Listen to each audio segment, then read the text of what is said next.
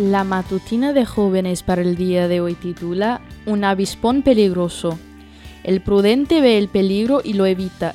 El imprudente sigue adelante y sufre el daño. Proverbios 22, 3. Hoy te quiero hablar del avispón. ¿Has visto alguno? A pesar de que es pacífico, puede ser peligroso. ¿Sabes lo que significa peligroso? Quiere decir que puede causar daño.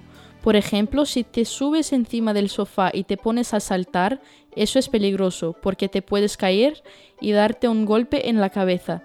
También correr con tijeras en la mano o jugar con fuego es peligroso.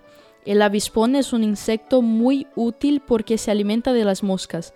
También le gustan las ciruelas y las peras. Pero si te acercas a su nido y él cree que está en peligro, entonces intentará picarte y eso duele mucho. Además, si eres alérgico a las picaduras, te puedes hinchar y tendrás que ir al médico. Hay muchas cosas que son peligrosas, pero tus padres están ahí para enseñarte a evitar el peligro. Por eso debes escuchar a los consejos que ellos te dan siempre. A veces alguna persona puede ser peligrosa para ti, porque te pueden hacer daño. Por eso debes estar siempre con tus padres y no quedarte solo con extraños. Lo bueno es que cada día el ángel de Dios te cuida del peligro. Esa fue la matutina para el día de hoy desde Bilbao.